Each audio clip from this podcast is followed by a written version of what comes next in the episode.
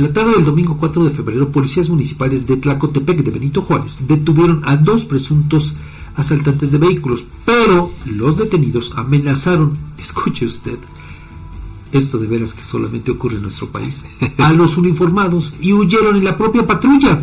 Los presuntos delincuentes lograron evadir la justicia solo por unas horas, eso también hay que decirlo, porque la policía estatal confirmó que después fueron asegurados, pero de acuerdo con el reporte, los policías detuvieron y, esposaron a los sospechosos, los subieron a la unidad 07 para trasladarlos al Ministerio Público de Tecamachalco Puebla, pero pues quién sabe cómo lo hicieron, que se quitaron estos candados de mano, sometieron a los propios oficiales y escaparon en la patrulla.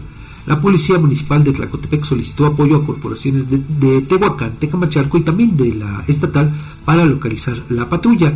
La búsqueda se dirigió a Tlacuitalpan, donde finalmente ubicaron el vehículo en el paraje Jagüey de Cortés de Tepazolco. Durante el altercado se llevaron un arma de cargo, se desconoce si fue recuperada, y los detenidos fueron identificados como Martín Elías y Selvi Ángel, quienes presuntamente forman parte de una banda delictiva que ha cometido atracos en la zona. Pero digo, lo que llama la atención es eso, cómo le hicieron para quitarse los candados de mano, para someter a los policías y llevarse la patrulla. Sobre todo, a, mí me llama la atención, Edgar, porque se supone que eh, en las patrullas hay una división que impide precisamente eso, ¿no? Que haya algún contacto físico Cierto. entre pues quienes van en la parte de atrás y en la parte delantera de las patrullas. Así es, sí, para, para, pues, evitar este tipo de situaciones, pero pues mira. Digo, independientemente de que lleves algún detenido o no.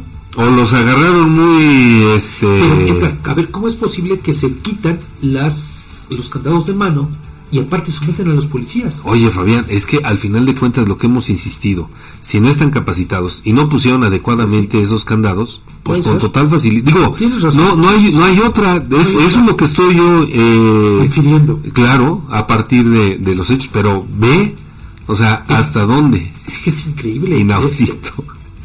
Porque sí, ¿cómo hicieron para, ¿O acaso llevaban un arma y no se dieron cuenta los policías? ¿Y eso no lo dijeron? ¿No lo informaron? Sí, claro. Es que sí, es, es un montón de, de situaciones las que ay, te ponen a pensar y dices, ajá, y entonces, ¿qué pasó? Nada más ve. Pues eh, por eso yo insisto en eso, ¿no? Eh, llama la atención este hecho, le digo, pues eh, registrado así, de esta manera. Nada más.